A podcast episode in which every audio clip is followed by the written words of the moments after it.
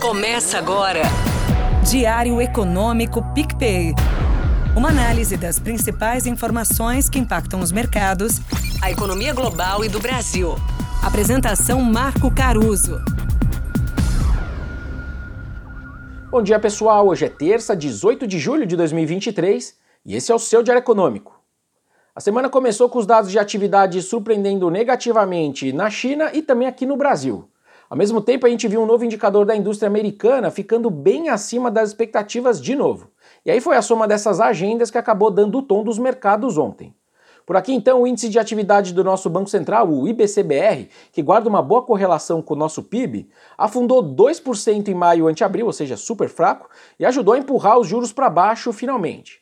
A verdade é que esses dados do BC andam bem voláteis recentemente, mas quando a gente pega uma média de três meses, justamente para ter uma ideia de tendência, a gente viu uma queda de 0,5% no trimestre encerrado em maio.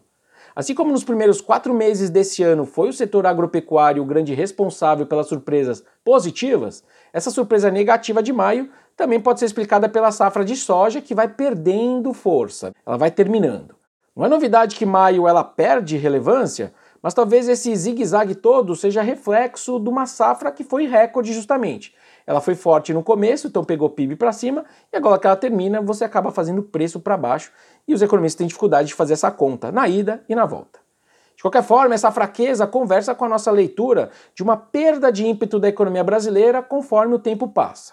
Em resumo, aí o PIB de 2023 vai ser menor do que o de 2022, assim como o segundo semestre desse ano vai ser mais fraco do que o primeiro. Outro ponto que ajudou um pouco nos ganhos da nossa renda fixa foi o pequeno alívio que a gente viu no IPCA de longo prazo projetado pelo Boletim Focus.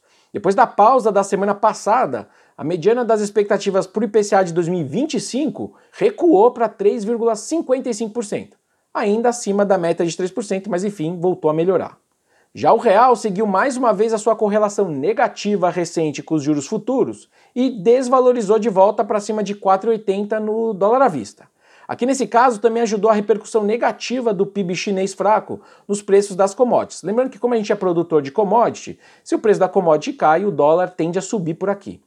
E aí então, com poucas exceções, as commodities de energia, metálicas e agrícolas, quase todas ali fecharam o dia no vermelho. No petróleo em específico, pesa sobre o preço aí a retomada da produção de um dos maiores campos da Líbia. Ao mesmo tempo, algumas casas de pesquisa soltaram novas estimativas para a demanda chinesa pela commodity, né, pelo petróleo. E eles já chegaram em 16 milhões de barris estimados por dia. Isso, para quem não acompanha, é aproximadamente 16% acima dos níveis pré-pandemia, ou seja, mostrando uma boa recuperação dessa procura do chinês por petróleo. Com China e commodities para baixo versus juros também mais baixos aqui, a dúvida ficava com o comportamento final do Ibovespa, já que essas duas coisas são contraditórias. Mas teve um fator extra e positivo vindo lá de fora também. O otimismo vindo dos Estados Unidos segue intacto. O SP500, a bolsa americana, subiu 0,4%, impulsionado ali pelas ações de tecnologia e de finanças, enquanto o Nasdaq ganhou 0,9%.